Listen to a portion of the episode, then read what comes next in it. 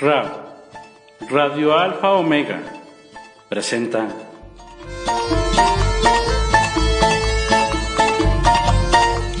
Bululúes, narradores de historias. Deja volar tu imaginación. Con María Elena Cano. Donde escucharemos entrevistas, relatos, cuentos, música y mucho más. Aquí, en RAO, Radio Alfa Omega, la radio que vuela con sus propias alas en libertad.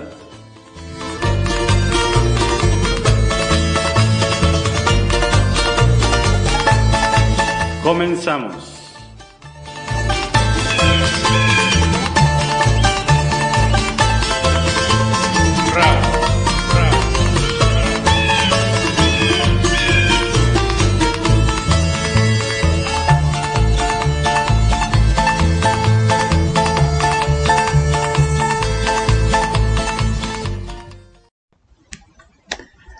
Hola, hola, buenas tardes. Bienvenidos a su programa Bululúes Narradores de Historias para dejar volar la imaginación en RAO Radio Alfa Omega y Radio Nuestra América de Estados Unidos, con su conductora Marielena Cano Hernández. Hoy tendremos una entrevista muy, muy interesante con los escritores españoles Julia Nieto y Fidel Vilanova, que nos hablarán de su libro Barequet. Realmente es muy, muy interesante, de verdad, este, este libro. Ya verán en la entrevista. Y tenemos de invitados a Ignacio Gutiérrez Aragón, de Colombia, Kika Millot, la poeta del amor, Mercedes Marín del Valle, ella es una escritora española. Ya verán qué bonito escribe. Y bueno, pues me permití darle voz a sus escritos. Y de los Bululúes tendremos a Gabriela Ladrón de Guevara de León, a Elizabeth Martínez y bueno, en algunas lecturas también a su servidora María Elena Cano Hernández. En la música tendremos a Joaquín Sabina, a Chiquetete y bueno, otro, otro cantante que ya va a ser una sorpresa. Bien, pues ahora vamos a empezar con música como ya es costumbre. Escuchemos esta cobardía con Chiquitete.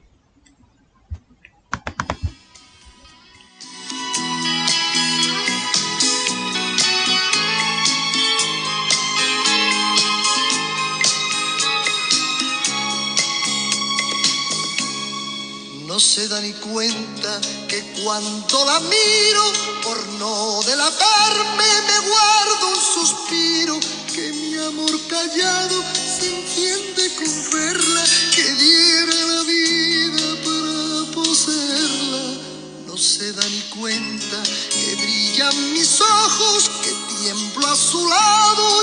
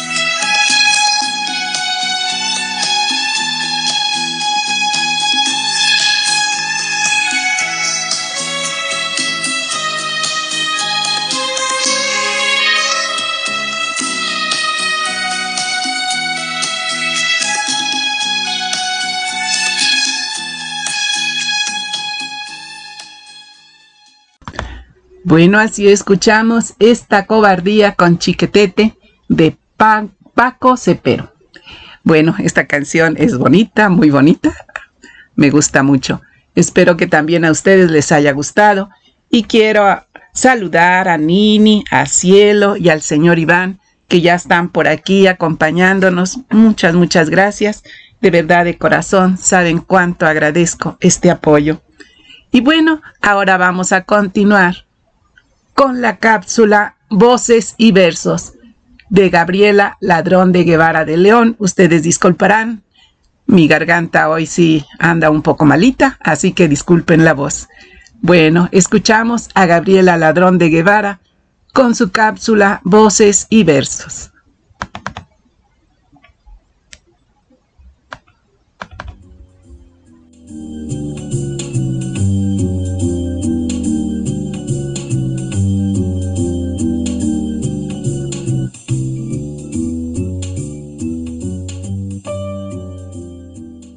Hola, ¿qué tal? Soy Gabriela Ladrón de Guevara desde la Ciudad de México y estoy muy contenta de participar con Bululúes, narradores de historias, para dejar volar la imaginación en esta cápsula de De todo para todos, donde tu voz se escucha, voces y versos.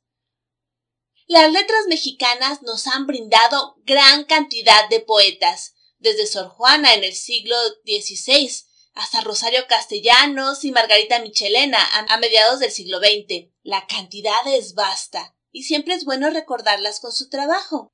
El día de hoy les comparto el trabajo de Mónica Neponte, poeta mexicana, contemporánea, ganadora del Premio Nacional de Poesía Efraín Huerta en 2013. De ella comparto algunos de sus poemas. Origen. Por mera cuestión de ancestros, mi nombre está cerca de las piedras. La lengua ruda y lastimada que hablaron mis abuelos me pertenece ahora, como algún día fueron suyos la pala y la pica. En tarea semejante a su designio minero, me hundo en la caverna del lenguaje, hasta hacer brotar la gema, pájaro que acude a la ventana de una niña. El secreto radica en descubrir si el ave es cuervo o petirrojo. Origen de Mónica Neponte, parte de su poemario El eco del cielo. También de Mónica Neponte comparto Oráculo. Está en el eco del cielo, en las cuentas de vidrio sobre el pañuelo del mago. Está en el hilo dorado con el que tejes mis ojos en la sangre, en el índice de la bruja dormida, en el trazo de agua, donde quieras que esté, ahí habita, como una mano sobre tu pecho o una voz sonámbula nombrándote desde otra orilla. De Mónica Neponte, poeta mexicana, oráculo. Y como estamos en voces y versos, también comparto con ustedes un poema de mi autoría. Puerta. Encuentro ante mí puerta abierta. Me lleva a donde deseo, al lugar de mis anhelos. Sin dudar, cruzo umbral, llego a terreno ansiado. Feliz, reviso todo. Encuentro mi corazón. Recorro cada rincón. Una copia perfecta es exactamente donde me encuentro hoy. Muchísimas gracias. Puerta de mi autoría. El día de hoy, en Voces y Versos, compartí con ustedes la poesía de Mónica Neponte, poeta mexicana contemporánea. Muchísimas gracias por escucharme. Gracias a Bululúes, narradores de historias, y a María Elena Cano la invitación. Soy Gabriela Ladrón de Guevara y nos escuchamos próximamente.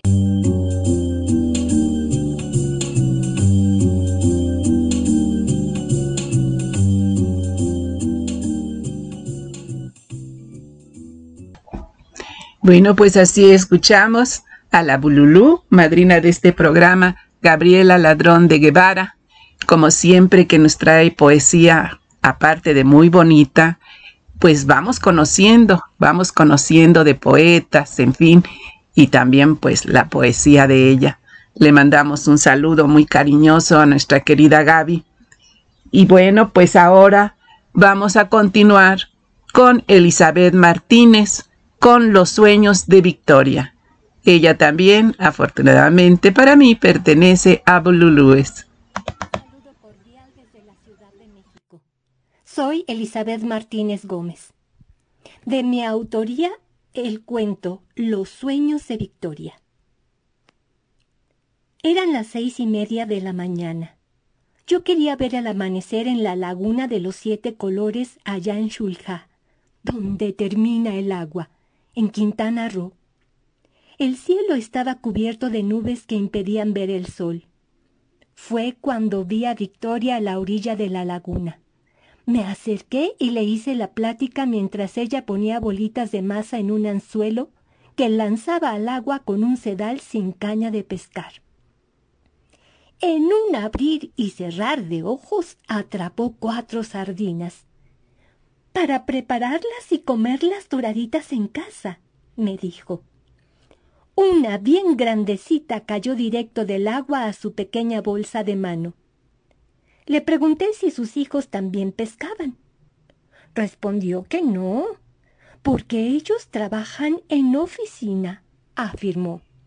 No como yo que atrapo sardinas tempranito solo por pasar el tiempo, agregó. En eso se acercó un hombre sin saludar. Victoria dijo que era su esposo y le pidió que diera los buenos días. Adriano, que así se llama, es el velador de la laguna. Al ver que su mujer había atrapado cuatro sardinas, muy serio y un tanto irónico exclamó Mira, si sí eres abusada. Yo le pregunté si apenas se había dado cuenta. Él no me contestó. Solo tomó las sardinas de su esposa y se las llevó. Para usarlas como carnada, porque él sí pescaba de verdad, me explicó Victoria. Aunque luego los peces grandes se comen la carnada y escapan vivos, agregó. Adiós, sardinas doradas. Luego, Victoria me contó que cuando tenía trece años conoció a Adriano. En esa época él le doblaba la edad. A sus veintiséis años ya estaba casado y tenía ocho hijos. Eran compañeros de trabajo en una tortillería. Él la hizo su amante. A los tres años de relación, Victoria quedó embarazada y a los diecisiete se convirtió en mamá. Victoria y Adriano se separaron. Él siguió con su esposa y sus ocho hijos mayores. Ella se casó con otro y tuvo tres hijos más. Pero cada noche Victoria soñaba con Adriano. Lo veía en la milpa, buscándola, amándola. Ella amanecía muy enojada, deseando ir a reclamarle, porque se metía en sus sueños. Ya no tenían nada que ver el uno con el otro. ¿Por qué la seguía molestando? Luego, la esposa de Adriano se enfermó de cáncer en el cuello. Cuatro largos años vivió en agonía hasta que por fin murió.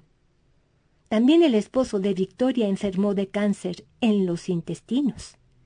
Pero él murió pronto, al cabo de una semana. El cáncer los unía de nuevo, al dejarlos viudos a ambos. Ahora llevan dos años juntos. Ella tiene sesenta y dos y él setenta y cinco años. El hijo de ambos está contento. Los otros hijos no tanto. Yo le dije a Victoria que quería contar su historia. Ella se rió y exclamó Solo que usted fuera escritora. Aún no lo soy, respondí. Pero puedo serlo, porque esta historia la voy a escribir y la voy a contar. Eso es lo que él siempre ha querido. Bueno, pues así escuchamos a Elizabeth Martínez con Los sueños de Victoria de su autoría. Y bueno, aquí nos dice Nini, gracias Gabriela Ladrón de Guevara de León por compartir. Cielo, excelente cápsula, Gabriela Ladrón de Guevara. Felicidades, gracias por compartir. Y nos mandan palomitas y corazoncitos. Muchas, muchas gracias. Y bueno, ahora vamos a continuar con otra canción que, bueno, pues es un artista que ya no está con nosotros, pero que yo admiré mucho, mucho, mucho y creo que siempre estuve enamorada de él, que es Oscar Chávez, que nos comparte la vida infausta.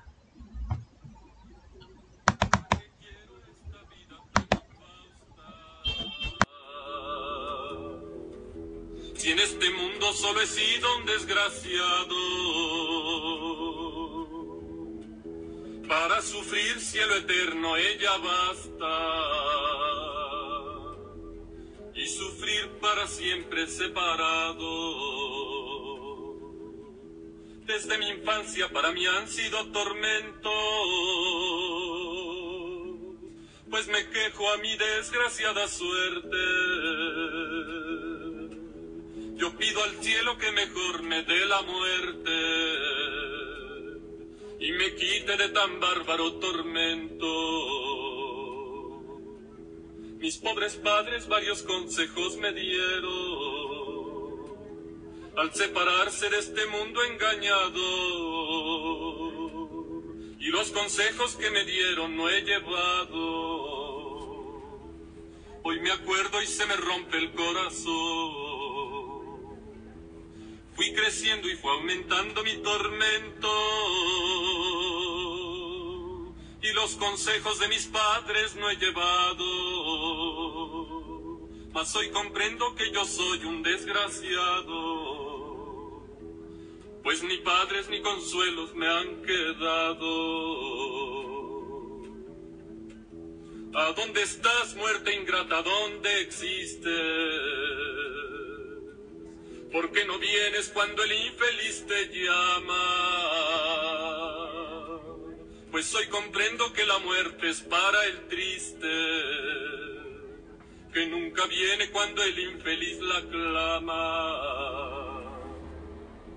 Adiós amigos, ya con esta me despido y les suplico que me otorguen el perdón. Aquí les canto estos dos pobres versitos, pa' que se acuerden de mi última canción. Bueno, pues así escuchamos a Oscar Chávez con La vida infausta. Esta canción la canta en Los Caifanes, en la película Los Caifanes. Bien, pues aquí nos dice Nini, muy bonito Elizabeth Martínez, gracias por compartir y cielo, felicidades, Elizabeth Martínez. Muchas, muchas gracias. Y bueno, pues ahora vamos a continuar con el doctor Guillermo Holguín, que nos comparte ventanas sobre el tiempo. de Eduardo Galeano. El libro Las palabras andantes de Eduardo Galeano. Ventanas sobre el tiempo. En Cajamarca, enero es tiempo de tejer. En febrero aparecen las flores delicadas y las faldas coloridas. Los ríos suenan y hay carnaval. En marzo ocurre la aparición de las vacas y las papas. En abril, tiempo de silencio, crecen los granos del maíz. En mayo se cosechan. En los secos días de junio se prepara la tierra nueva. Hay fiesta en julio y hay bodas y la mala hierba se asoma en los surcos. Agosto, cielo rojo, es tiempo de vientos y de pestes. En luna, madura no es en luna verde, se siembra en septiembre. Octubre suplica a Dios que suelten las lluvias. En noviembre mandan los muertos. En diciembre la vida se celebra. Bien, pues así escuchamos al doctor Guillermo Holguín en Ventana sobre el tiempo de Eduardo Galeán. Muchas, muchas gracias por compartirnos. Y bueno, pues ahora vamos con una pequeña semblanza del cantante que nos acompañará hoy, Joaquín Sabina. Bueno, es un, un cantante, un ser muy, muy polémico. A mucha gente le encanta, otros de plano detestan sus canciones, su música. Pero bueno, es al que tendremos hoy, me pareció muy interesante y también les confieso que me gusta mucho lo que escribe.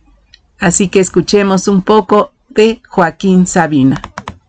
Hoy en la música tendremos a Joaquín Sabina, pero antes vamos a comentar un poco sobre su música y su vida. Joaquín Ramón Martínez Sabina nació en Ubeda, Jaén, en 1949. Conocido como Joaquín Sabina, es un cantautor, poeta y pintor español segundo hijo de Adela Sabina del Campo, ama de casa, y Jerónimo Martínez Gallego, inspector de policía. Cursó sus estudios primarios con las monjas carmelitas y con 14 años comenzó a escribir poemas y a componer música en una banda formada con sus amigos llamada Mary Jones, que se dedicaba sobre todo a cantar de otros artistas de rock como Elvis Presley, Chuck Berry y Little Richard. Posteriormente cursó en los Salesianos el bachillerato. En esa época siguió escribiendo versos y leyó a Fray Luis de León, Jorge Manrique y José Hierro, pero también a Marcel Proust, James Joyce y Eber Marcuse. El día que aprobó el cuarto, su padre quiso recompensar a Joaquín con un reloj de pulsera, a lo que él se negó manifestando que prefería una guitarra. En cambio, su hermano mayor sí aceptó el reloj. Ese detalle empezó a distanciarlos. Su hermano terminó siendo policía, como el padre de ambos, y él cantante. En 1968 se trasladó a Granada para matricularse en la Facultad de Filosofía y Letras e iniciar sus estudios de filología románica en la Universidad de la ciudad, donde descubrió la poesía de César Vallejo y Pablo Neruda. Joaquín vivió por primera vez con una mujer llamada Leslie, que preparaba su tesis de español en Granada. Su ideología izquierdista le llevó a relacionarse con movimientos contrarios al régimen franquista. Ese mismo año, tras la declaración del estado de excepción, su padre, que era comisario en Ubeda, recibió la orden de detenerlo por pertenecer al Partido Comunista. En 1970 comenzó a colaborar con la revista Poesía 70, donde coincidió con otros autores como Luis Eduardo Auté o Carlos Cano. En ese mismo año lanzó un cóctel Molotov contra una sucursal del Banco de Bilbao en Granada, en protesta por el proceso de Burgos, por lo que se vio obligado a exiliarse. Como no tenía pasaporte, no pudo salir inmediatamente del país, pero conoció a un hombre, Mariano Suxti, que, tras unas horas de conversación, le cedió el suyo. Con nombre falso y acompañado de Leslie, Joaquín puso rumbo a París, donde pasó unos meses, y posteriormente a Londres, donde vivió durante un año. Joaquín necesitó sensibilizar a la opinión pública a su favor, ya que de otro modo sería repatriado a España. Gracias a Leslie, consiguió que le hicieran una entrevista y presentara su caso. El Daily Mirror publicó que a su vuelta a España le esperaría la pena de muerte. Consiguió que las autoridades británicas le concedieran el asilo político por un año. Se marchó a vivir a Edimburgo con Leslie.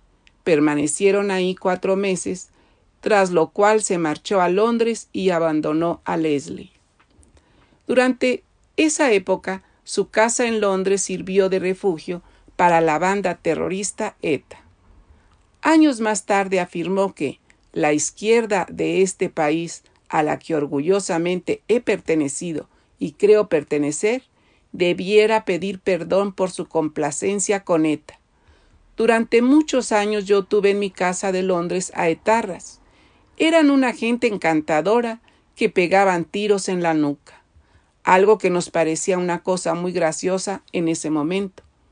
Hacíamos mal, porque de aquellos polvos vinieron estos lodos.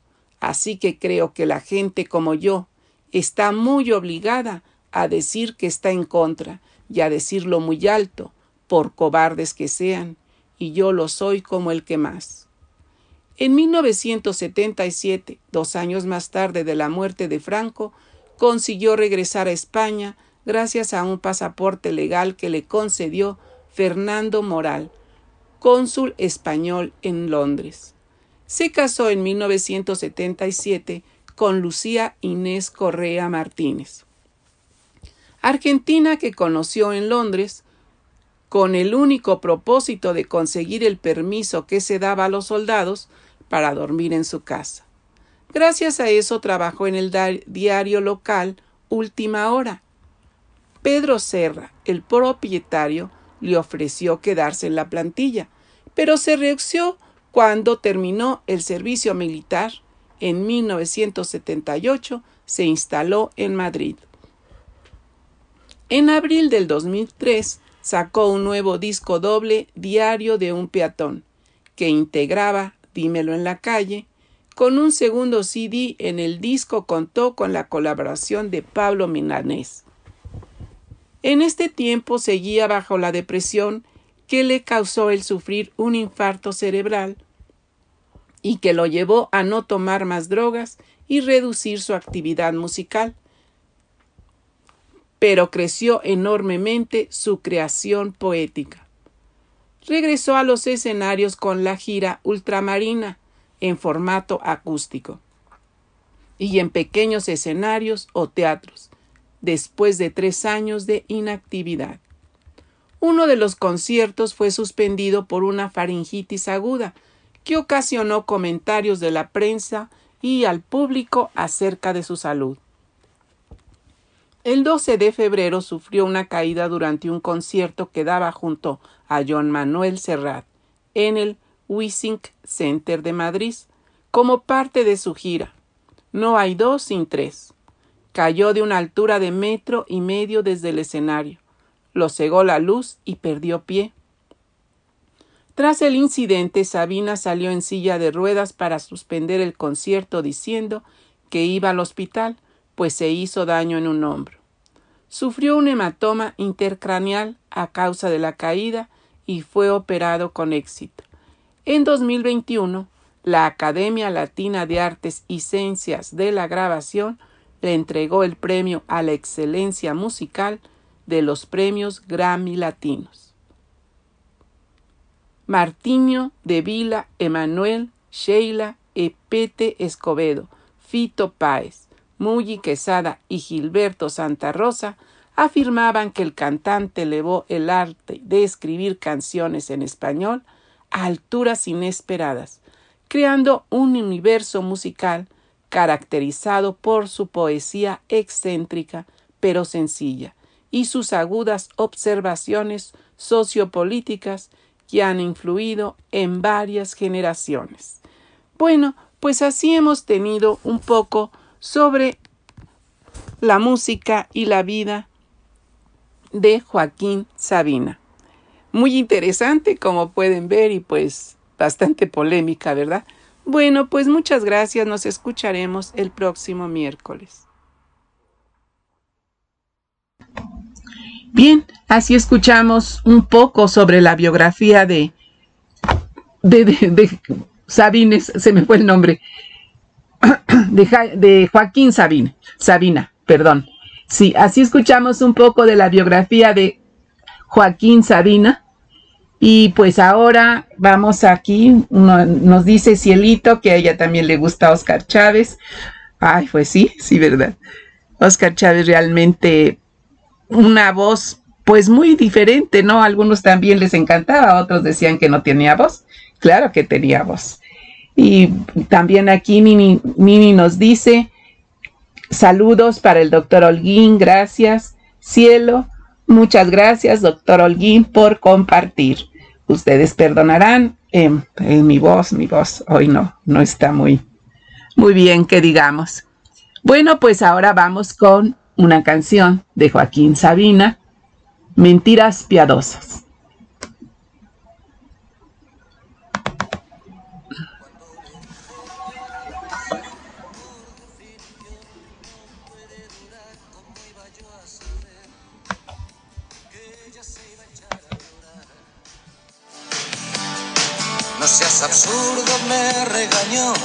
Esa explicación nadie te la pidió, así que guárdatela.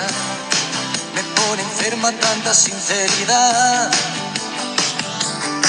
Y así fue como aprendí que en historias de dos conviene a veces mentir, que ciertos engaños son narcóticos contra el mal de amor. Yo le quería decir que el azar se parece al deseo. Un beso es solo un asalto y la cama es un ring de boxeo. Que las caricias que mojan la piel y la sangre amotina se marchitan cuando las toca la sucia rutina. Yo le quería decir la verdad por amarga que fuera.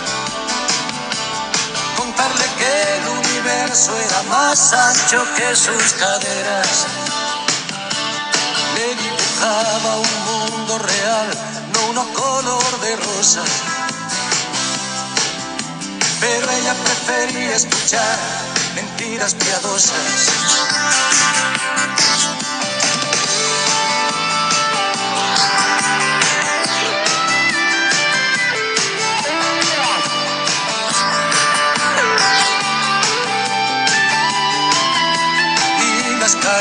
Que mojan la piel y la sangre amotina. Se marchitan cuando las toca la sucia rutina. Y cuando por la quinta cerveza le hablé de esa chica que me hizo perder la cabeza, estalló. Vas a callarte de una vez, por favor. Y así fue como aprendí historias de dos conviene a veces mentir, que ciertos engaños son narcóticos contra el mal de amor. Yo le quería decir la verdad, por amarga que fuera, contarle que el universo era más ancho que sus caderas. Le dibujaba un mundo real, no uno color de rosa. Pero ella prefería escuchar mentiras piadosas. Yo le quería decir la verdad por amarga que fuera. Contarle que el universo era más ancho que sus caderas. Le dibujaba un mundo real, no uno color de rosas. Pero ella prefería escuchar piadosas. Bueno, pues así escuchamos Mentiras Piadosas con Joaquín Sabina. Digo, eh, pues también, ¿verdad?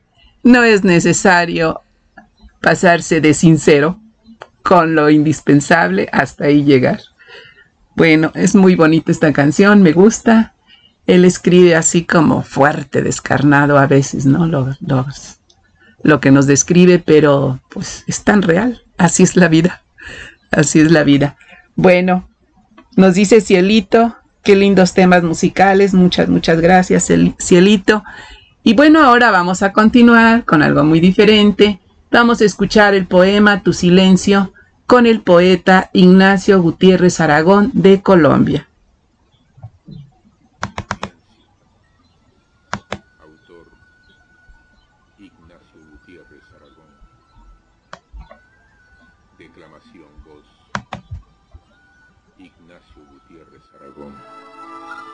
Reservados todos los derechos de autor.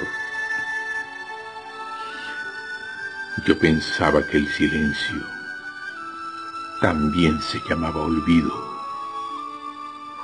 pero un día conocí tus besos y ahora que te encuentras lejos, te recuerdo a cada instante y no me canso de esperarte en este silencio eterno que no me deja olvidarte.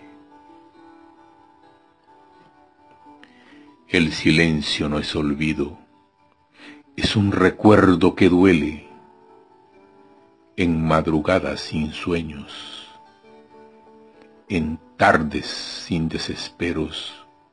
Me hace falta estar contigo, escuchando tu silencio una mañana de invierno o una tarde del tiempo. Pero hoy que no estás conmigo, como extraño tu silencio. Bien, escuchamos tu silencio de Ignacio Gutiérrez Aragón de Colombia. Bueno, yo me siento de verdad muy afortunada porque gracias a lo virtual he tenido oportunidad de conocer gente maravillosa, gente muy, muy talentosa, como pues la siguiente escritora que les voy a compartir uno de sus escritos. Es algo pequeño, pero realmente me gusta mucho. Ella es Mercedes Marín del Valle, la pueden buscar en Te Cuento esta noche en, en, Facebook. Y ahí van a leer mucho, mucho de, de lo que ella escribe que les va a encantar. Realmente se las recomiendo. Y bueno, ahora vamos a escuchar algo de ella. Mercedes Marín del Valle, escritora española, La Hora de los Dioses. Yo soy María Elena Cano Hernández y les quiero compartir La Hora de los Dioses de la escritora española Mercedes Marín del Valle. Aunque un reloj es solo un objeto inanimado, en no pocas ocasiones puede adquirir tintes de racionalidad y convertirse en un dictador y un villano. Un reloj tiene una parte luminosa y una potente parte oscura. Es un pequeño diablo independiente, capaz de invadir un territorio destinado a la cordura y la templanza, cuando consigue mimetizar su tic-tac con el de nuestro corazón. Ni Gerberto, ni Giovanni, ni Jaguar, ni Breguet los relojes ya existían dentro de nosotros antes de ser inventados, mucho antes de que pisáramos este planeta desgastado y quejumbroso. Ellos estaban presentes en cada uno de los seres vivos, habitantes de esta tierra. en el vuelo de un ave y en el proceso de invernación, en la exposición de color de una flor y en la seda de una araña, en la construcción de una madriguera y en cada impulso vital, porque todas nuestras acciones están sujetas al dictado de nuestros relojes internos, relojes que nos someten con un enigmático objetivo. Somos esclavos de nuestros ritmos, impuestos o elegidos. Sin embargo, anhelamos creer que somos libres aun sabiendo que lo que más nos asusta es que sus manecillas se detengan para siempre. Bueno, pues esto fue una pequeña muestra de, de lo que esta maravillosa escritora, Mercedes Marín del Valle, tiene. Realmente está profundo esto, ¿no? Del, del reloj. Y pues sí, siempre estamos temerosos porque no sabemos en qué momento nuestro reloj se va a detener. Bien, este le mando un saludo a Lenny que nos manda una liga de YouTube para una canción que a mí me súper encanta, Te Olvidé, con Alejandro Fernández. Muchas, muchas gracias. Y también Cielo nos dice Ignacio Gutiérrez, gracias por compartir. Felicidades. Bien, pues ahora vamos a seguir con música. Ahora vamos a escuchar con Joaquín Sabina. ¿Ahora qué?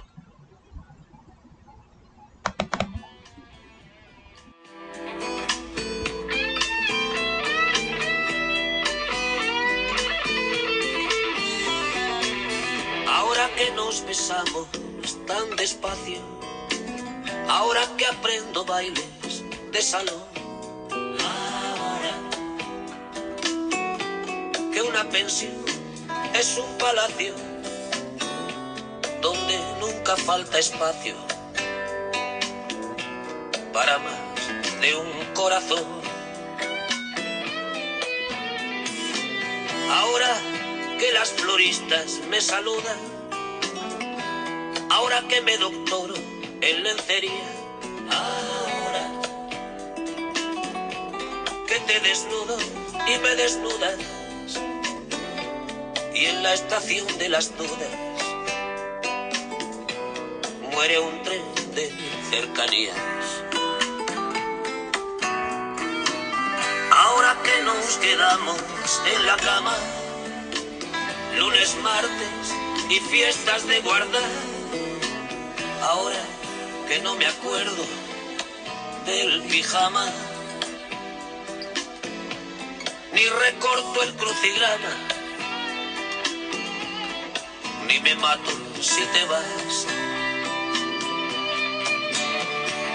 Ahora que tengo un alma que no tenía. Ahora que suenan palmas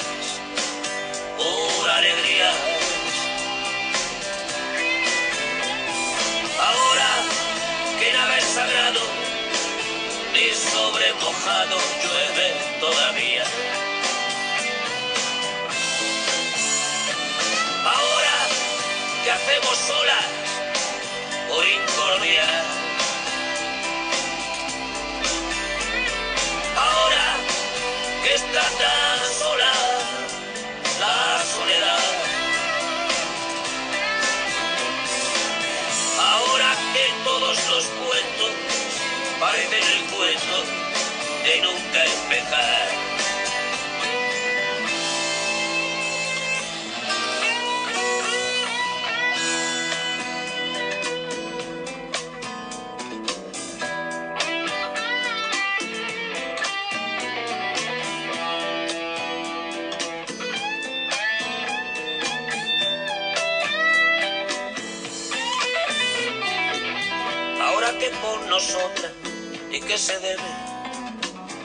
Ahora que el mundo está recién pintado, ahora que las tormentas son tan breves y los duelos no se atreven a dolernos demasiado. Ahora que está tan lejos el olvido, ahora que me perfumo cada día, ahora sin saber hemos sabido querernos como es debido, sin querernos todavía. Ahora que se atropellan las semanas, fugaces como estrellas de banda, ahora que casi siempre tengo ganas de trepar a tu ventana y quitarme el antifaz. Ahora que los sentidos sienten sin miedo. Ahora que me despido, pero me quedo. Ahora que tocan los ojos, que miran las bocas, que gritan los dedos.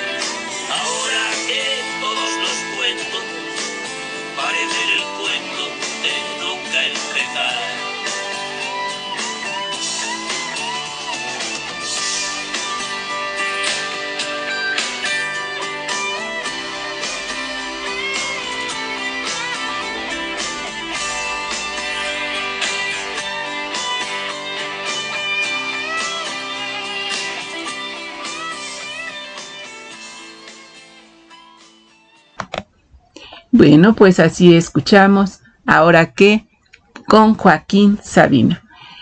Bueno, y a continuación les voy a compartir otro pequeño escrito de la escritora Mercedes Marín del Valle. Ella es española y bueno, tiene muchísimo talento, me encanta cómo escribe, pero también es un ser humano maravilloso. Le mando un saludo desde aquí, desde nuestro México y un gran abrazo. Y pues bueno, vamos a escuchar Viviendo y Aprendiendo. Hola, yo soy María Elena Cano Hernández y les voy a compartir un escrito de la escritora española Mercedes Marín del Valle, Viviendo y Aprendiendo. Nunca supieron cómo habían llegado hasta ahí, pero los comienzos no fueron nada fáciles dentro del agua hirviente y burbujeante que alguien llamó sopa de oparín. Tampoco era agradable pensar que el sol, tan necesario, podía lanzar rayos sin control, poniendo sus vidas en peligro. Una de las formas más respetables y primitivas dijo saber a ciencia cierta que todo en el exterior olía a humo contaminado con sulfuros y metano, y que los volcanes y los sismos eran tan potentes y frecuentes que sin dudarlo, el ambiente acuático en el que se desarrollaban era lo mejor para estar a salvo. En un momento cualquiera de un día cualquiera, eso no importa, porque aún no habían venido los hombres y sus reglas. Un pequeño organismo puso a funcionar su maquinaria recién estrenada y, para asombro de todos, comenzó a expeler oxígeno. Además, con esa acción tan natural, no necesitaba alimentarse. Animados, otros coleguitas microscópicos imitaron su comportamiento y, como resultado, un sinfín de burbujas oxigenadas se extendió formando una capa que cambió sustancialmente su modo de respirar y amplió sus horizontes. Autotrofos, heterotrofos, aerobios y anaerobios hicieron la ola en las olas. La tierra prometida tenía una pinta estupenda. Bueno, así escuchamos Viviendo y Aprendiendo de la escritora española Mercedes Marín del Valle. Bueno, y ahora vamos a escuchar otra canción con Joaquín Sabina. Amor se llama el juego. Esta es una de las canciones que me gusta mucho de él.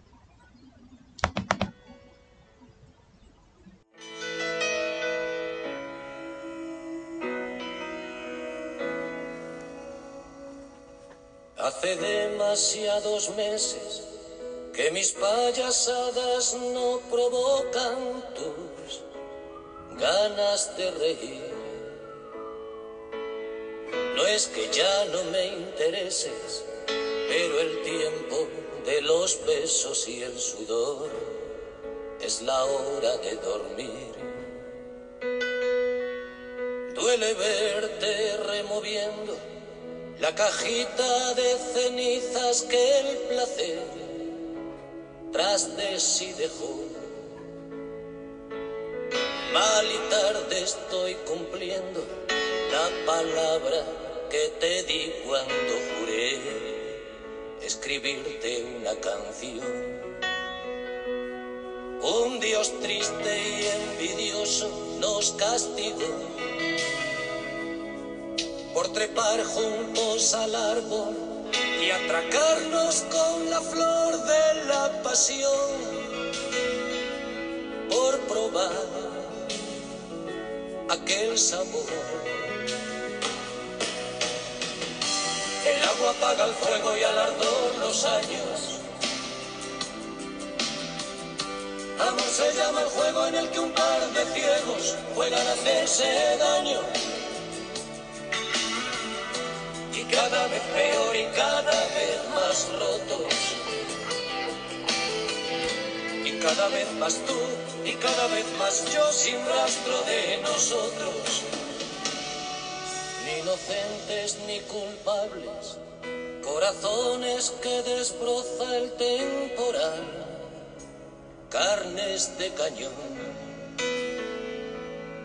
No soy yo ni tú ni nadie son los dedos miserables que le dan cuerda a mi reloj.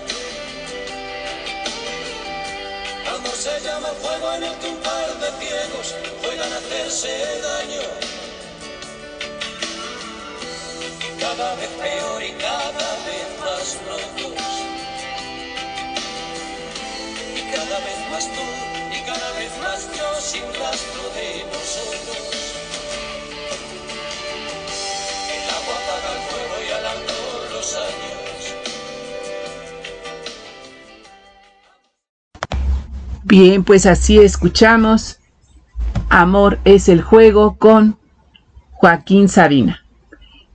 Muy bonita canción. Bueno, cuando a uno le gusta, ¿verdad? Piensa que a todo mundo. Esta canción es muy bonita. Bueno, y ahora vamos a continuar con nuestra entrevista de este día, que es con los escritores españoles Julia Nieto y Fidel Vilanova, que nos hablarán de su libro Barequet. Muy, muy interesante. Ellos ya nos explicarán por qué ese nombre de Barequet. Yo confieso que no sabía, así que antes de la entrevista pues me puse a investigar. Pero claro, ya en la entrevista pues se los pregunté porque ellos eran los que tenían que explicarnos. Bueno, pues los dejo con la entrevista de Julia Nieto y Fidel Vilanova y con su libro Barequet. Muy buenas tardes. Bienvenidos a Bululúes Narradores de Historias para dejar volar la imaginación. Para RAO, Radio Alfa Omega y Radio Nuestra América en Estados Unidos. Bueno, pues hoy tenemos como invitados a dos escritores españoles. Ellos son Julieta Nieto y Fidel Vilova, que nos presentarán su libro Barequet. Barequet es una extraordinaria novela que relata durante 600 años los episodios más importantes de la historia de Sefarad y de Europa. Bueno, ya ven ustedes, con esto tenemos mucho interés en escucharlos. Bien, ahora vamos a presentarlos. Empezamos con la escritora Julia Nieto. Muchas gracias por aceptar la invitación. Bienvenida. Muchas gracias a ti. Y enseguida al escritor Fidel Vilova. Muchas gracias por acompañarnos. Vilanova. Velanova, perdón. Vilanova. Ah, bueno, perdón, perdón. Es B, no vi. Muy bien. Sí, Vilanova. Ah, ah, no, entonces sí, Vilanova. Sí, sí, sí. Pensé que lo había apuntado mal, pero está bien, Vilanova. Bien, pues les agradezco mucho el que hayan aceptado la invitación. Y ahora, si ustedes me lo permiten, quisiera leer un poco sobre su semblanza.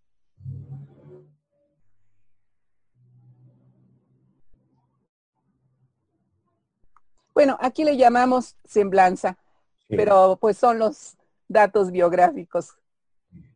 Bien, vamos a empezar con Fidel Vilanova. Nació en Fantarela, Tarragona y reside en Madrid. Ha publicado las novelas El secuestro de los débiles, 1996, El buen amigo, 1999, Odilia, 2002, Marbella, un estilo de vida, de 2009, La última mirada, de 2014, finalista del 15 Premio Francisco García Pavón de Novela Negra. El caso Lovental, 2015, La larga espera, 2017, La noche rota, 2018 y el libro de poemas Palabras robadas, 2019. Su obra ha sido elogiada, entre otros, por Javier Lostalé, El ojo crítico, y muy especialmente por Ana María Matute, que ha destacado la poética corrosiva de Fidel Vilanova, que le convierte en un escritor de raza de la revista Que leer. Bien, ahora continuamos con la escritora Julia Nieto. Nació en Madrid.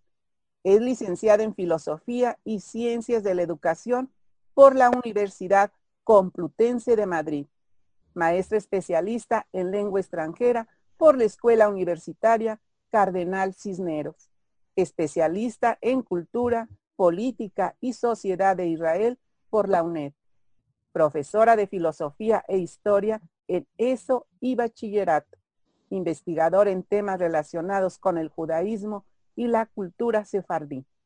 Bueno, ya simplemente con lo que comentamos de qué se trata la novela y con todos estos datos, imagínense qué entrevista más interesante vamos a tener. Pues bien, ahora le cedemos la palabra a nuestros invitados para que nos comenten sobre su libro. Bueno, pues el libro surge hace ya mucho tiempo. Yo fui a Toledo, mi familia es toledana, y uno de los grandes monumentos de Toledo, que es la, el, actual Museo Sefardí, fue construido por uno de los personajes del libro, Samuel Halevi, que era el ministro de Hacienda del rey Pedro I. A mí me pareció tan impresionante el edificio que se construyera en aquel momento que quise investigar un poquito sobre quién era Samuel Halevi, porque aunque fue el hombre más poderoso de Castilla en su época, eh, la verdad es que prácticamente no hay nada escrito sobre él. En España, con el tema del judaísmo, tenemos un problema, han pasado muchos años, la separación fue traumática porque fue una expulsión, y los datos que tenemos en algunos casos pues o son inexistentes o están muy, están muy deformados. Entonces empecé a investigar, empezamos a mirar, a mirar, a mirar y la verdad es que había muy poco. Con lo cual el, personaje central de la primera parte de la que surge la novela es una especie de mezcla entre realidad y ficción, porque hay una parte real que sí conocemos, el personaje existió, tenemos algunos datos, pero lo que no tenemos lo hemos ido completando con esa licencia que nos da la literatura de poder eh, bueno, desplegar nuestra imaginación y, hacer de él un personaje que tiene una base real, pero que bueno, hay mucho de ficción en el, libro. La idea le gustó mucho a Fidel y es más, quiso ampliarla y hacer una segunda parte con la diáspora de, los sefardíes por, por, Europa. En este caso nos hemos ido a Rodas, a la isla de Rodas. Y a partir de ahí, pues bueno, ya enlazar con otros hechos históricos del siglo XX para que tengamos un poco las dos versiones mientras estaban en España los judíos y cuando salieron de España ya eh, a partir de, 1492 y ya tirar hacia el siglo XX y cerrarlo después de la Segunda Guerra Mundial. Bueno, en mi caso voy a explicar el proceso porque es algo que nos preguntan eh, muchísimas personas, cómo es posible o cómo se realiza una novela a cuatro manos.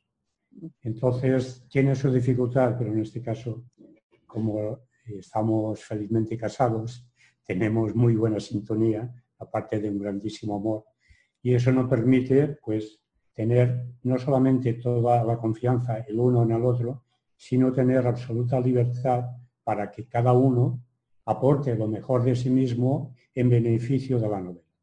De modo que yo, al tener más experiencia narrativa, de haber publicado ya varias novelas, pues le veo el peso de la trama, de la construcción de los personajes, de la escritura, etcétera, etcétera. Y Julia, como experta en, en el judaísmo sefardí, que ha investigado mucho, etcétera, etcétera, ella llevó toda la parte histórica, desde la expulsión de, de los judíos por los reyes católicos y esa diáspora, esa salida de, España a través del norte de África, de los Balcanes, Grecia, Rodas, y ahí eh, se ha construido a modo de capítulos, vamos a llamarle transitorios, un resumen de esos 600 años, porque de otro modo la novela hubiera sido interminable. De modo que la novela tiene dos grandes partes totalmente narradas y capítulos en los que se le explica a modo de, voz en off, haciendo, aplicando el lenguaje cinematográfico, que se explica las peripecias de esa diáspora, que es que ha ocurrido con grandes personajes de, la diáspora, tanto en el ámbito cultural, filosófico, político, etcétera, etcétera. Y esa en síntesis ha sido el, método de, trabajo. Bueno, realmente a mí me resultó muy interesante desde el título. Sí. Porque tal vez puede haber personas que conozcan perfectamente y otras que no sepan ni por qué se le puso ese nombre. Yo leí varias este, cosas que, que significan, pero creo que lo, ideal es que ustedes nos comenten. Pues mira, si Bareket es una palabra hebrea, significa, realmente significa cristal, pero en la Torá sale como una de las piedras que lucía el sumo sacerdote en el templo. Cuando los romanos en el año 70 destruyen Jerusalén, pues desaparecen esas piedras, desaparece la menora de oro, bueno, hay, una parte histórica y una parte también un poco legendaria, y de las piedras no se sabe absolutamente nada.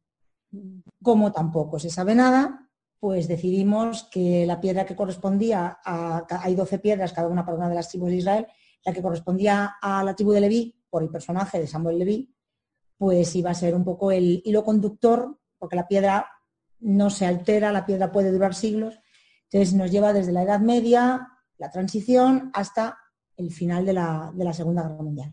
O sea, que esa es la historia de Bareket. No se sabe muy bien qué piedra es, unos dicen que era una esmeralda, otros dicen que era un rubí. Bueno, la pusimos roja en la portada, realmente no se sabe. Y ese es el significado del famoso Bareket, que mucha gente nos pregunta, ¿y qué es eso? Pues es una, una de las piedras preciosas, eso sí, pero que realmente no, no se sabe muy bien cuál era. Eh, la portada, que es, que es, maravillosa. Ahí está, muy bien. Hermosa, hermosa. El símbolo es una mano femenina que corresponde a la Edad Media. Mm. Da el bareque a una piedra masculina. Una mano.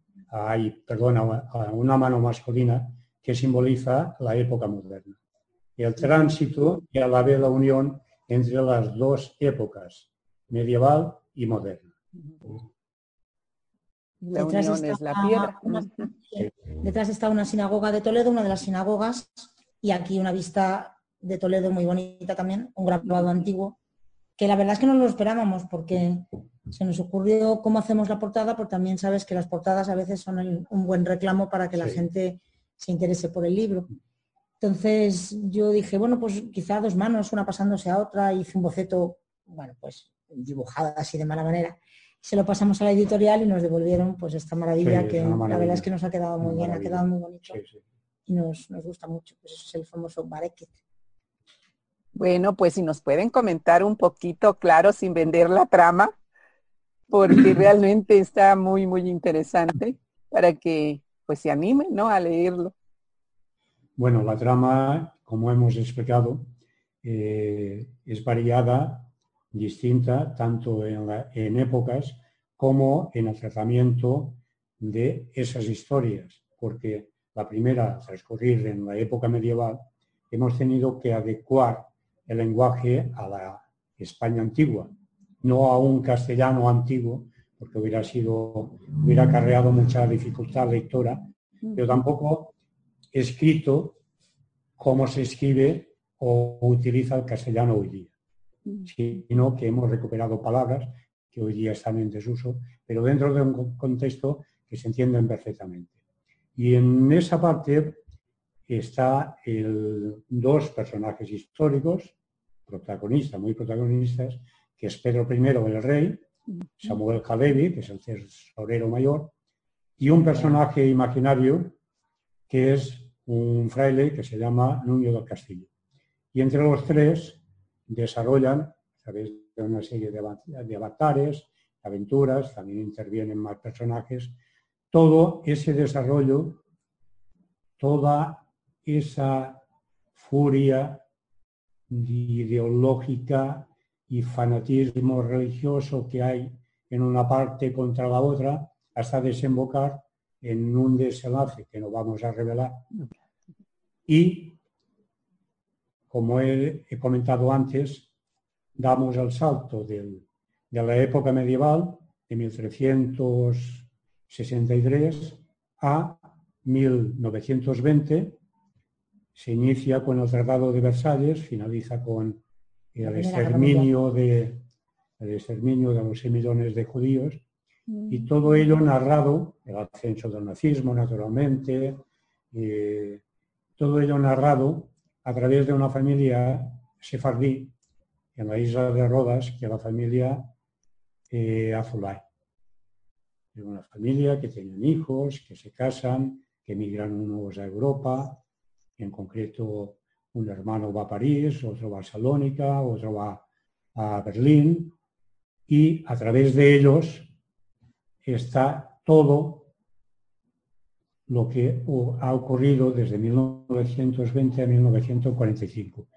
Fundamentalmente el ascenso del, nazismo, la persecución a los judíos y, bueno, dentro de todo recalcar que como es un tema muy, muy especial y descarnado, está suavizado por un lenguaje con pretensión poética y creo que está logrado, y después a través de historias de amor que hacen contrapeso, porque el amor en definitiva es lo, que salva al mundo. Yo tengo un aforismo que dice, el, el amor es un cuento sin fin, si acabara se terminaría el mundo. Entonces, recalcar el amor como sustancia de vida y como algo superior a la muerte. Sí, quiero decir que no, no sale el holocausto. Hay muchas películas, muchas series, muchas novelas, muchos ensayos. Entonces hemos querido que el holocausto quede como una especie de telón de fondo, pero no es una obra sobre el holocausto. Lo digo porque mucha gente a lo mejor dice, uff, otra vez el tema, es un tema doloroso, es un tema terrible. Entonces sí se pasamos de puntillas por la época, pero no se habla de los campos, prácticamente no sale el holocausto porque hemos querido, bueno, centrarnos más en algo que quizás está menos visto, que es la época justamente anterior, que es eso, el ascenso del nazismo al poder, cómo se vive, cómo se va viendo la, pues, eh, la eliminación de derechos fundamentales, cómo van pasando cosas que dan a entender que ahí está ocurriendo algo, algo terrible, pero luego, bueno, nos saltamos un poco el tema del holocausto, no es una parte ni mucho menos importante de la novela, se menciona, por supuesto, porque no, hay otra manera de, hacerlo, pero no es una novela sobre, sobre el holocausto. Digo también porque la gente cuando oyes la Segunda Guerra Mundial, judíos, dices, buf, otra novela más, otra serie más, y no, en este caso no, no es. Sí, es cierto, siempre lo relaciona uno con eso, con el holocausto, pero se me hace más interesante porque todo casi lo que he leído se basa en ya en el hecho. Mm. No como usted está mencionando, todo lo que vino antes para que se llegara a eso. Así que se me hace mucho más interesante ahora, porque sí realmente se ha escrito tanto, tanto a favor como negándolo, como bueno, hay tanta, tanta cosa sobre el holocausto. Pero ahorita que menciona esto, no lo había tomado en cuenta, es cierto. No se dice por qué y cómo se fue dando hasta llegar a tal hecho. Me parece muy, muy interesante. Bueno, no sé si ustedes quisieran comentarme algo sobre sus trayectorias, un poquito de, su vida, ¿sí? para conocerlos. Pues bueno, yo como has dicho, soy madrileña, mi marido es catalán que también se nota en la manera de hablar y el apellido y todo. Y bueno, yo soy profesora, yo sobre todo soy profesora, me dedico a dar clases en secundaria y en bachillerato, preparo a los chavales ya para la, llegada a la universidad. Y la verdad es que para mí yo nunca había escrito ningún libro. Mi marido ha leído unos cuantos, pero yo no he escrito absolutamente nada para publicar, me refiero. Mm. Eh, conferencia, algún pequeño ensayo, pero nada a nivel de novela ni parecido. Por eso mi parte en la novela he escrito cinco capítulos enteros, un par de ellos de ficción, que bueno, me he estrenado, y, sobre todo los que ha dicho Fidel de enganche entre una trama y otra, porque yo no soy de novela, sino de ensayo. Yo soy de, bueno, de, filosofía, historia y no, no sé hacer una novela como tal. Entonces el que ha hecho toda la trama y demás, pues, pues bueno, ha sido él. Y, bueno, tenemos un, hijo que está a punto también de entrar en la universidad, que ha vivido también con nosotros pues toda la peripecia de tres años de novela, entre pandemias, entre encierros, entre todo el lío que nos ha venido encima, pues bueno, la verdad es que esto estaba previsto para mucho antes, pensábamos que iba a ser mucho antes, pero bueno, se ha ido tenido que demorar por cuestiones obvias que le ha pasado a, a, todo el mundo. Y bueno, la verdad es que para nosotros es como una especie de segundo hijo. Mm. Es una obra conjunta, diferente, que bueno, él tampoco había escrito nunca con nadie. Y siempre había escrito solo y bueno, es, algo novedoso para, para todos. Así que bueno, esa sería más o menos mi, parte. Bueno, en cuanto a mí, yo he sido trabajador de banca, he trabajado mi vida profesional en el BBVA, tenemos oficinas aquí en México. Ahora estoy felizmente jubilado, Tuve la suerte de prejubilarme, pero ahora ya he llegado a esa edad de disfrute total y de creación suprema en cuanto a la literatura. La literatura siempre ha sido mi pasión. Lo que ocurre es que, claro, al tener un trabajo profesional, y así debe ser, porque es muy difícil poder vivir de, la literatura, pues he sido un escritor vocacional, muy apasionado de, de la literatura, tanto como lector, probablemente más como lector que escritor, porque entiendo que para llegar a escribir, para ser escritor previamente, tienes que ser lector. Y si es posible, buen lector, buen lector. Porque si no, si eres mal lector, difícilmente serás buen escritor.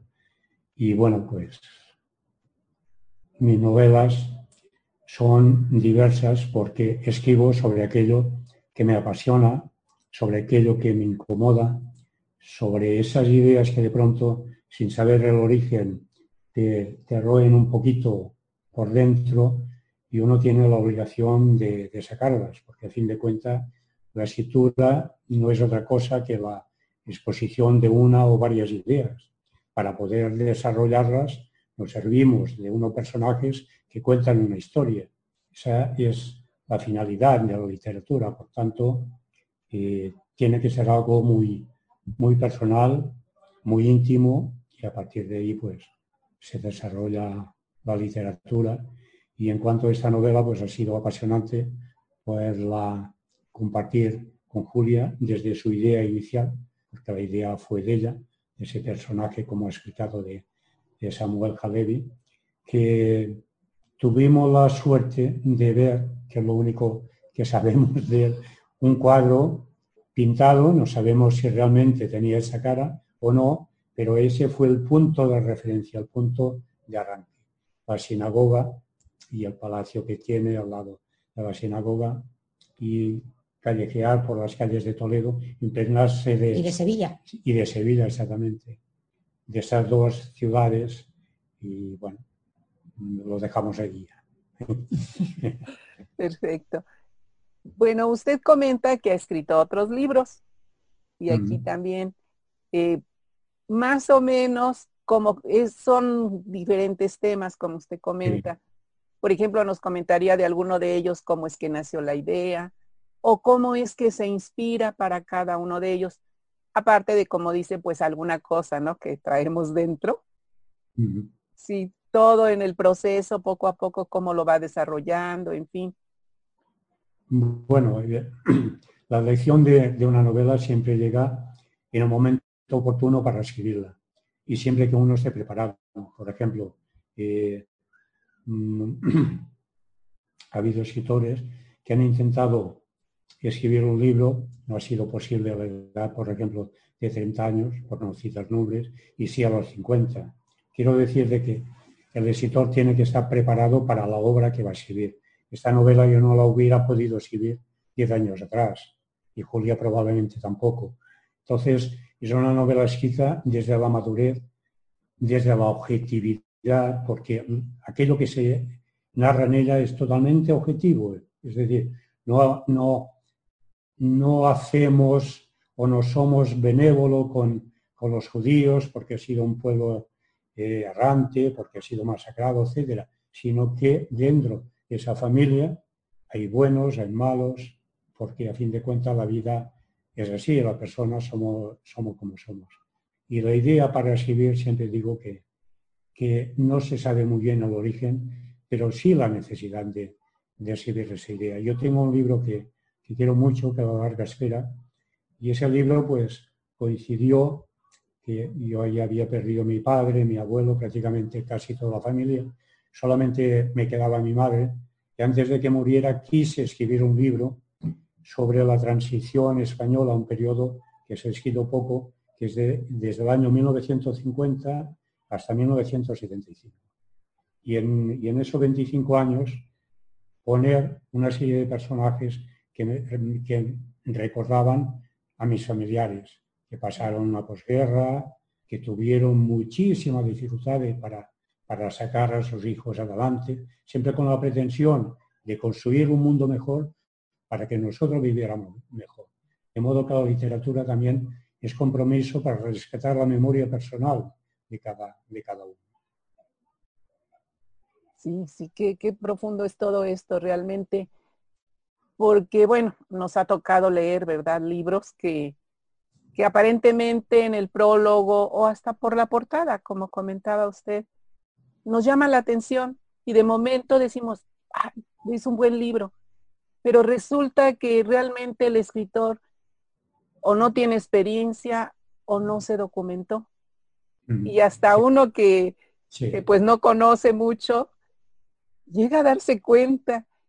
Y francamente, yo por ejemplo, si leo algo y detecto errores de que pues ni siquiera se documentó, que no está poniendo las cosas tal como son, ahí uno se pregunta, bueno, ¿cómo es posible que se haya publicado ese libro? A veces hasta con faltas de ortografía. Entonces, por eso se aprecia mucho más cuando uno encuentra algo bien escrito, bien documentado, porque muchas veces uno ahí aprende. cuando un libro está bien escrito, uno aprende muchas cosas que tal vez no sabía. Y uno espera también poder aprender. Mm. Le llama la atención y dice, ay, aquí, qué interesante, voy a saber de esto y de esto y de esto. Y sí, realmente es un gran compromiso y, ser muy honesto, ¿no? Para lo que se va a comunicar. pues realmente los felicito por este libro. Desafortunadamente, ahorita apenas estoy conociendo todos estos nuevos escritores que me ha hecho favor la, editorial de, de, compartirme. Y se lo he comentado, estoy de verdad maravillada porque son buenísimos.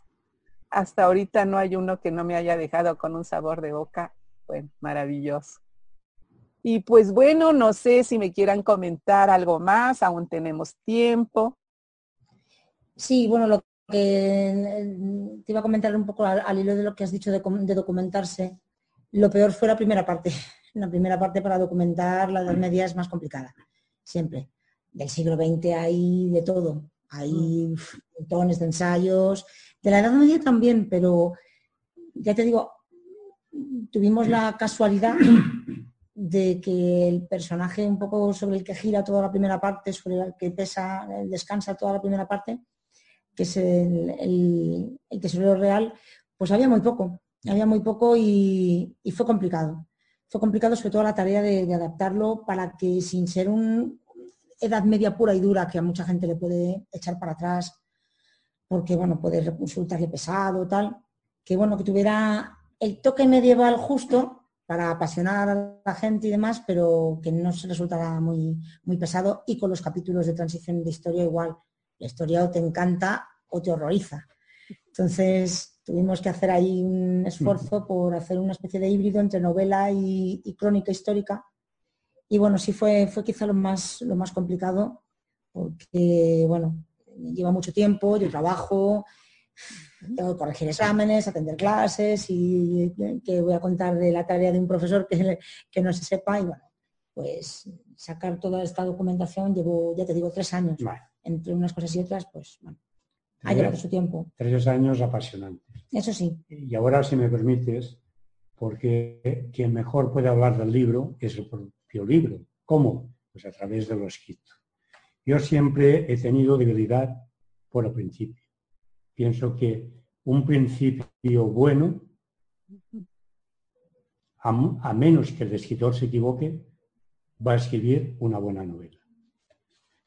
Porque hay libros que voy directamente a ese principio, si me seducen, voy para adelante. Si no, entonces con permiso voy a leer solamente una línea del principio. Nuño del Castillo era un hombre con un secreto en el cuerpo y un pecado en el alma. Ese es el principio. Y ahora ya, y no leo más, porque yo sé que leer puede resultar aburrido, lo que comentaba antes de la... ¿Cuál es el epílogo? Sí, el epílogo lo lees Un segundito. Que comentaba el propósito de escribir de escribir de forma poética para que la, historia resulte menos descarnada, pues aquí un pequeño ejemplo, a modo de metáfora. Sentía la aflicción paterna como un nudo en la cuerda de la dicha, como una palabra turbia en la pureza de un verso, como un borrón en la escritura de un incunable. En otras circunstancias y quizá en otra época, hubieran podido reunirse en cualquier lugar sin importar si uno era judío y por ello había tenido que huir de Sefarad y el otro era un judío convertido al cristianismo y por esa razón se le permitía quedarse, si bien por su condición de cristiano nuevo, de ahora en adelante sería observado, vigilado y cuestionado. Pues sí, un poco suavizado, pero, pero al final pues la idea es, es fuerte. Porque pues el judío que es expulsado y el judío que es aceptado, entre comillas, pues de todas maneras es una vida dura. Es fuerte la idea, sí, sí, sí. Yo voy a leer un poquito, un segundito, la, uno de los que he escrito yo. El epílogo. El epílogo mm. de la primera parte, es el final ya de la primera parte. Mm. Que es una es para que veáis un poco la diferencia con los capítulos de, de transición.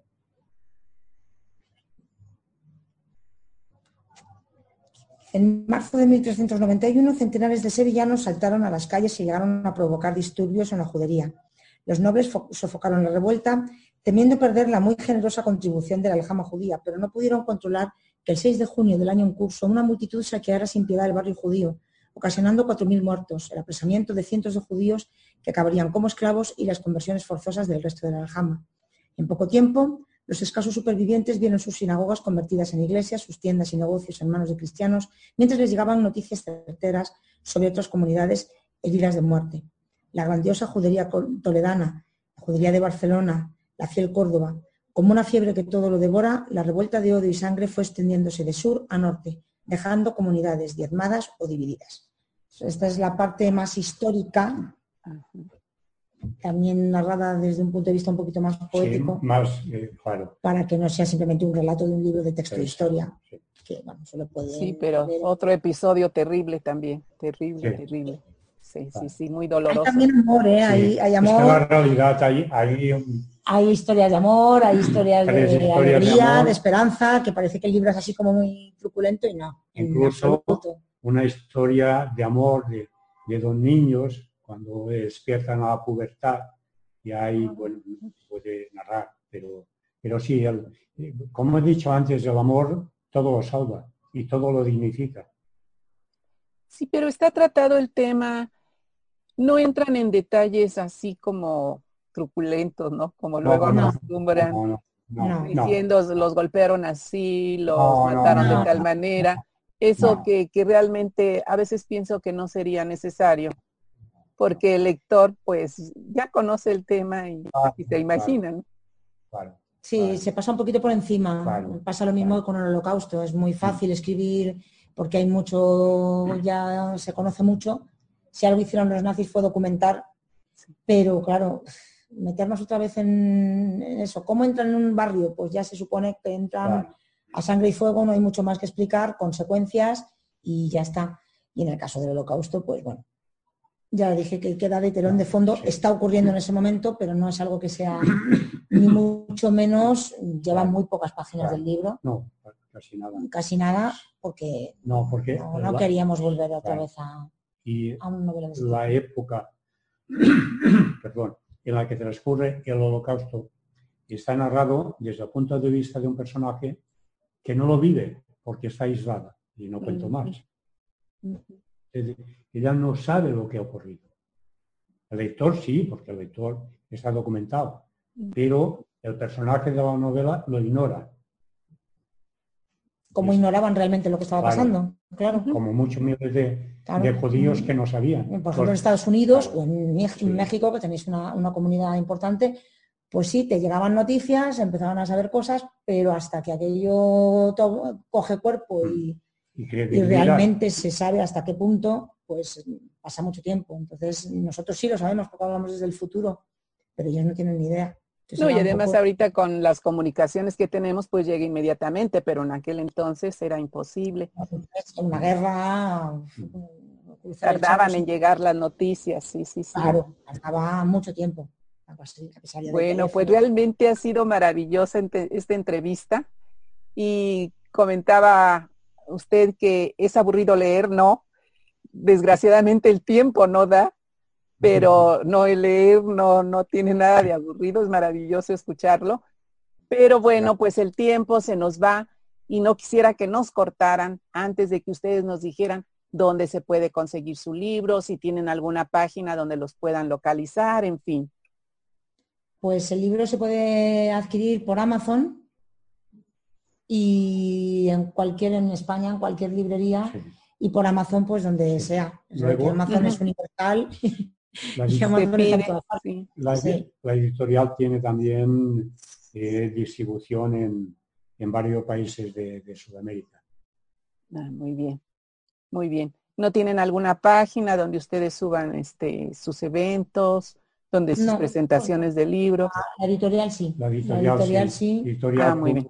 Pluma, de, sueños, y ahí tienen ya toda la información. Y nuestra agencia, nuestra agencia literaria, que es agencia de letras, Virginia Bonilla. Muy bien. Bueno, pues para que ahí los localicen.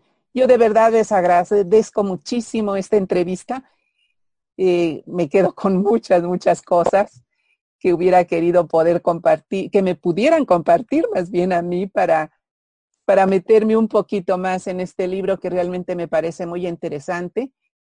Eh, en Amazon creo que lo voy a poder conseguir fácilmente porque ya estuve viendo y sí, ahí, ahí está. Así que, pero les tenía que preguntar para que ustedes lo promocionaran. Y bueno, pues realmente muchas, muchas gracias por haber aceptado esta invitación. Para mí es un honor tener a, personajes como ustedes, escritores tan maravillosos. Muchas, muchas gracias. Les mando un fuerte abrazo desde México. Igualmente, un abrazo desde España, Muchas gracias. Muchas gracias. Bueno, pues ahora nos vamos a despedir como ven, así hemos tenido esta entrevista tan interesante. De verdad, les recomiendo que, busquen este libro, que lo adquieran. Para las personas como yo que no tenemos mucho conocimiento sobre esto, sino muy por encimita, realmente nos va a resultar no solo entretenido porque es una novela, sino también nos va a ayudar a aprender muchas cosas que tal vez si ya las sabíamos nos las recordarán y si no, pues las vamos a aprender. Bien, pues les agradezco mucho su atención y los invito para que el miércoles a las 4 de la tarde nos escuchen en RAO Radio Alfa Omega y después la repetición en Radio Nuestra América de Estados Unidos. Yo subo un desplegado en la página de Bululúes o en mi face personal Marielena Cano. Ahí viene la liga para que ustedes simplemente toquen y los lleve al programa y ahí podrán escuchar esta entrevista. Claro, también la ponemos en la página de Bululúes, ponemos este video para que lo puedan ver y lo disfruten. Y los invito a que nos visiten en la página de Bululúes Narradores de Historias. Ahí tenemos entrevistas, narraciones. Bueno, en fin, también nos mandan invitados a algunos videos muy interesantes. Y bueno, pues simplemente darles las gracias, invitarlos también a otro programa ahí mismo en RAO Radio Alfa Omega, pero este es a las seis de la tarde, los jueves, que es música del recuerdo. Música que nos va a traer muchos recuerdos y aquellos artistas tan maravillosos con voces que realmente pues acariciaban. Muchas, muchas gracias. Cuídense mucho. Muchas gracias a nuestros invitados y muy buenas tardes. Buenas. noches para ustedes en España. Bueno, pues así escuchamos la entrevista con los escritores españoles Julia Nieto y Fidel Vilanova, que nos hablaron de su libro Barequet. Bueno, realmente una entrevista muy, muy interesante, eh, que bueno, con el nombre a mí me inmediatamente me motivó a investigar, a investigar por qué, qué significaba, ¿verdad? Esa palabra. Encontré varias cosas, pero ellos ya nos dieron el, el significado en el libro, que es esa piedra. Esa piedra, pues se puede decir sagrada, que pues nunca se encontró, que nunca se encontró. Bueno, eh, ahora pues vamos a continuar con otra canción de Joaquín Sabina, Lo niego todo.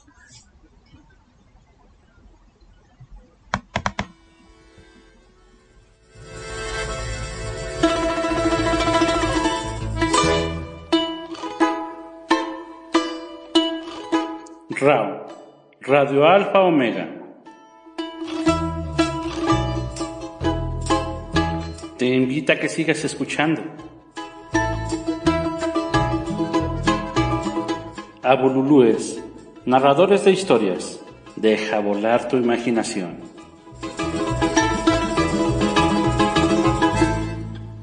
Con María Elena Cano.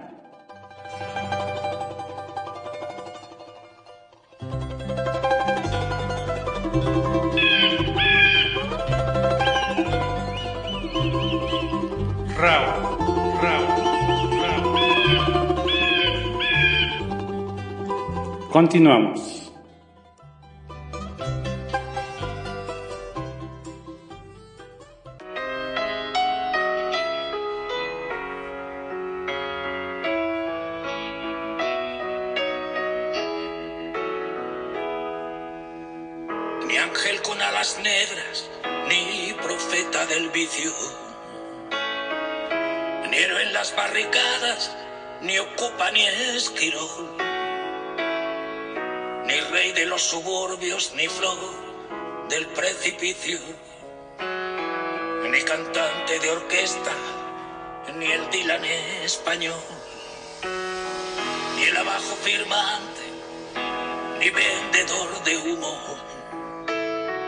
ni juglar del asfalto, ni rojo de salón, ni escondo la pasión, ni la perfumo, ni he quemado mis naves, ni sé pedir perdón, lo niego todo, aquellos polvos y estos lodos, lo niego.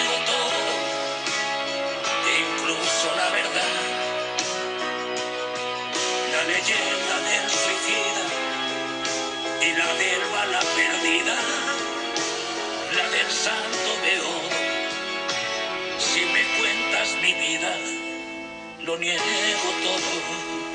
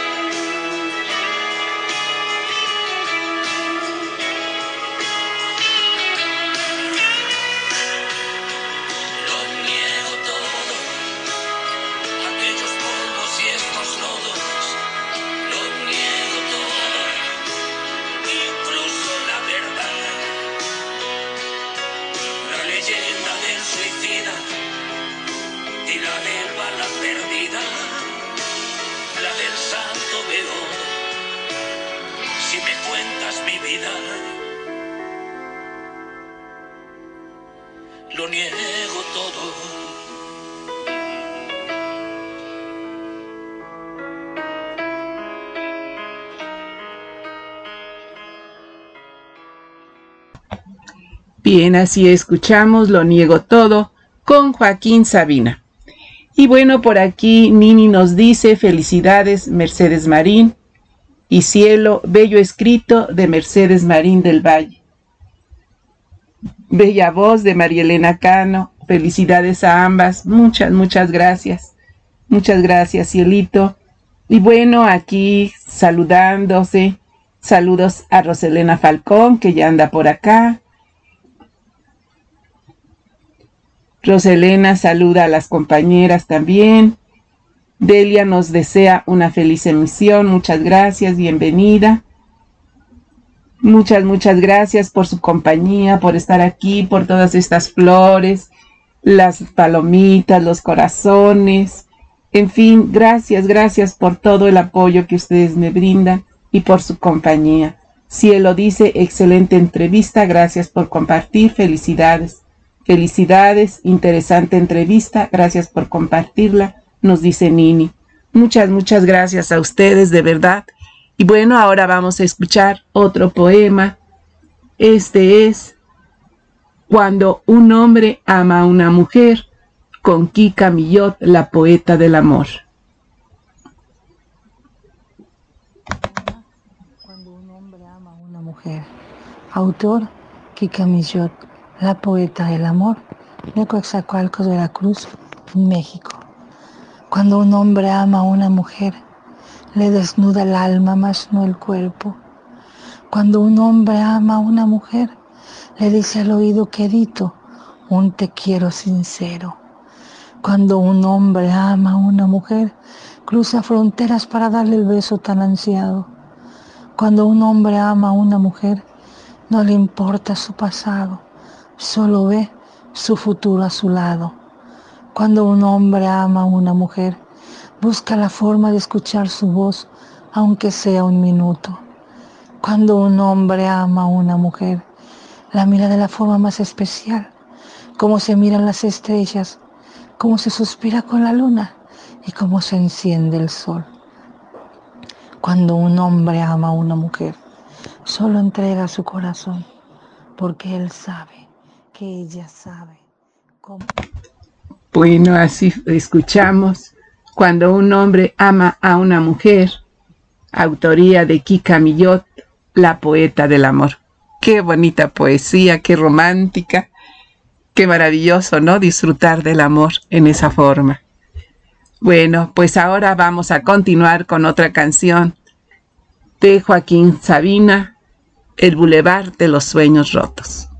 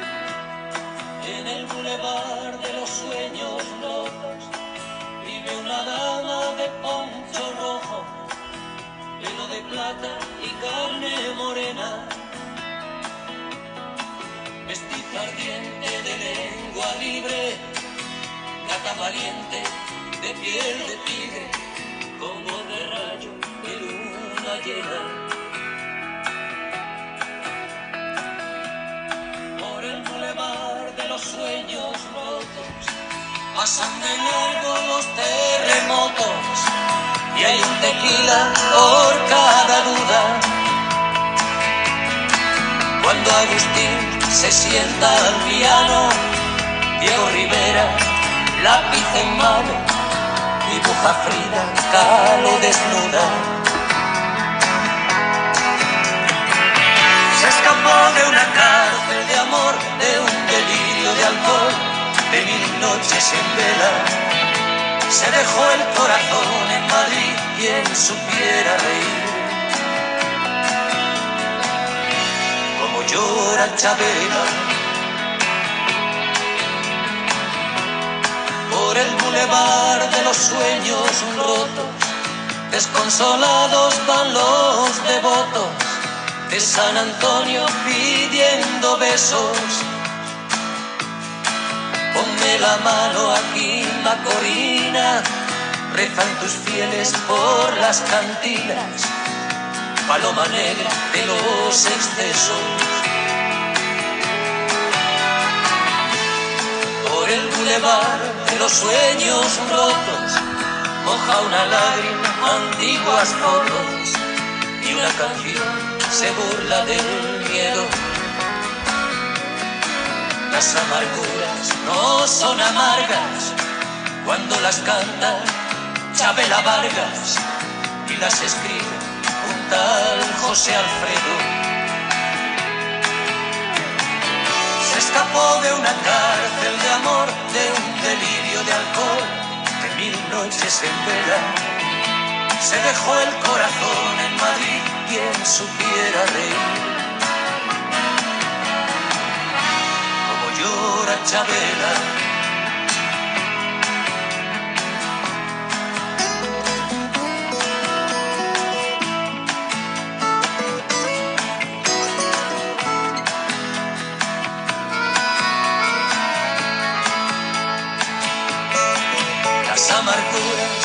son amargas cuando las canta Chabela Vargas y las escribe un tal José Alfredo.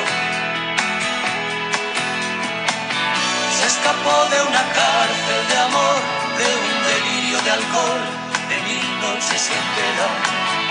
Se dejó el corazón en Madrid, quien supiera reír. Como llora Chabela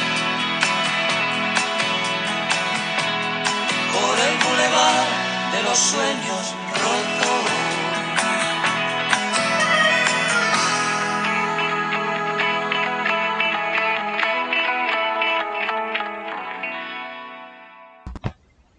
Bueno, así escuchamos por el Boulevard de los Sueños Rotos con Joaquín Sabina. Bueno, aquí nos dicen, Mini, bello poema, felicidades, Kika, poeta del amor. Cielo, hermoso poema, Kika, poeta del amor. Felicidades. Muchas, muchas gracias. Sí, muy, muy bonito poema, muy romántico. Hace soñar, ¿verdad? Bueno, ahora vamos a continuar con otro poema. Rostros amados e invisibles de Nidia Cabadía Martínez de Colombia.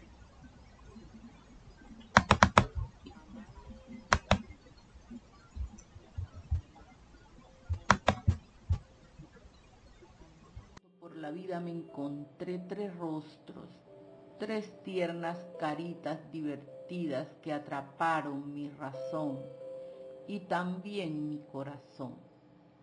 Seres intangibles de rostros imaginados, deseados como milagros, llenarían de alegría todo mi universo, pero nunca llegaron aunque nacer no fue posible, mi alma se inundó de amor. Viven en mi corazón y en mis sueños. Son mis tres rostros amados e invisibles.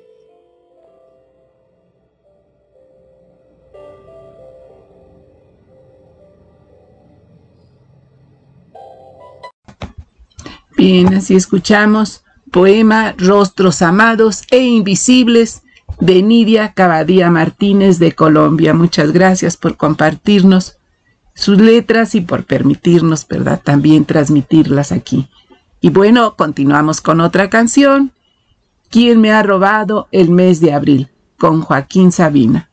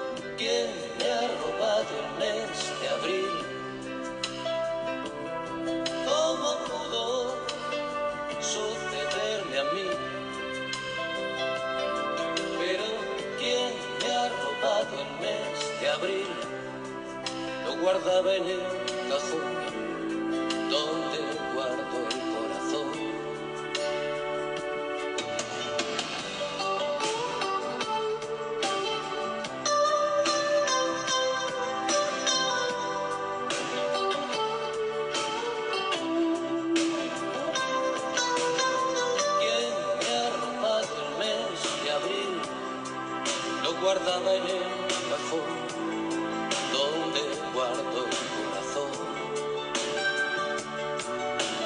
El marido de mi madre en el último tren se largó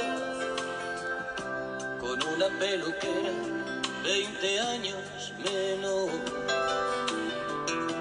Y cuando exhiben esas risas de Instamatic en París, en el sillón, se marchita viendo Falcon Crest, mi vieja, y piensa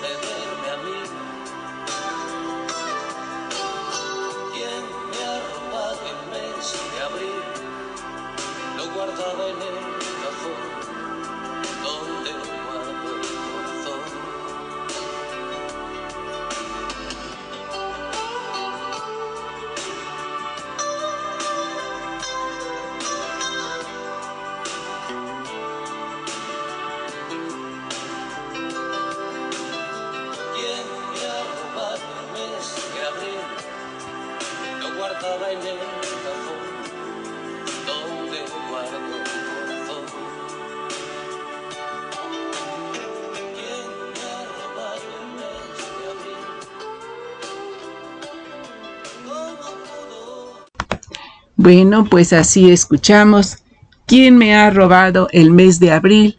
con Joaquín Sabina. Y bueno, con esta última canción hemos llegado al final de este programa. Antes que nada quiero agradecer su compañía a Cielito, a Nini, a Iván, nuestro jefe, a Gaby, a Lenny, que nos mandó por ahí un,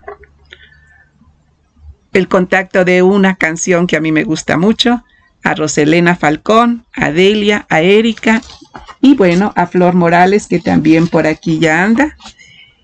Agradezco de verdad el que me hayan acompañado en esta transmisión y bueno, pues no me queda más que invitarlos para el día de mañana, primero para el próximo miércoles, para que nos escuchen de 4 a 6 de la tarde aquí en este programa de Bululúes Narradores de Historias, para dejar volar la imaginación y mañana jueves, Música del Recuerdo a las 6 de la tarde.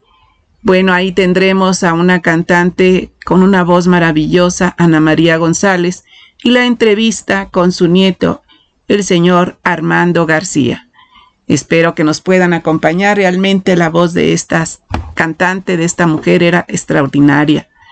Y bueno, también los quiero invitar a que nos visiten en nuestra página de Bululúes, narradores de historias, para que ahí vean todo el trabajo que hacemos los Bululúes. Tenemos los martes de invitados, donde nos mandan algunos videos muy interesantes. Y también los miércoles, pues las entrevistas, las entrevistas con los escritores, con narradores Tal vez alguna vez también tendremos por ahí un cantante. Y los viernes, pues que son exclusivos de Bululúes, donde les compartimos nuestras narraciones, nuestros cuentos. Cada mes tenemos algún escritor diferente y de ahí elegimos pues lo que más nos gusta narrar de él. Agradezco de verdad el, la compañía, el apoyo y bueno, y quiero invitarlos para que enseguida escuchen a Rosa Elena Falcón en La gatita de la poesía en su programa Tu poeta, tu poesía y tu música. Así que continúen aquí y ya a las 8 de la noche, chavos y charlas con Quique Estrada. Y bueno, ya a las 10 de la noche escuchamos al Misifus del Tejado donde también pues hay poemas, música, lo mismo que aquí con, con Roselena Falcón, vamos a escuchar poesía y música.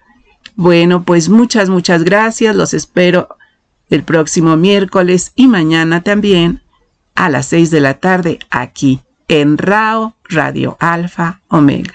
Muy buenas tardes.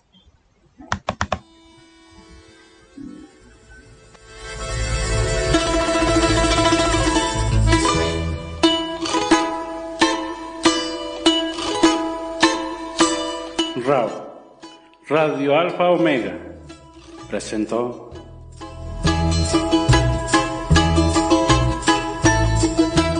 Pululúes, narradores de historias. Deja volar tu imaginación. Con María Elena Cano.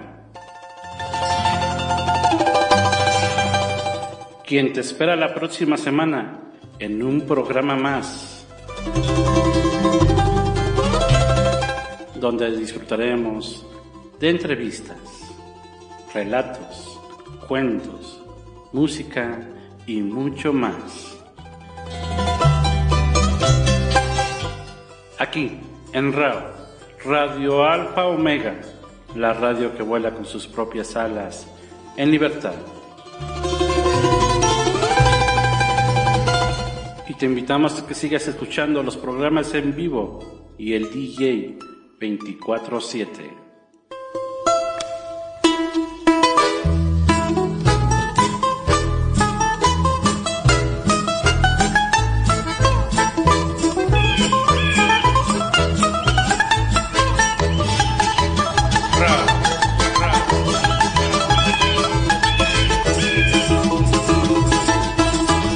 Gracias totales.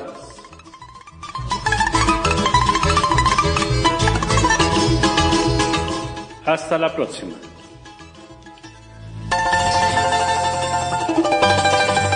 Bululúes, narradores de historia.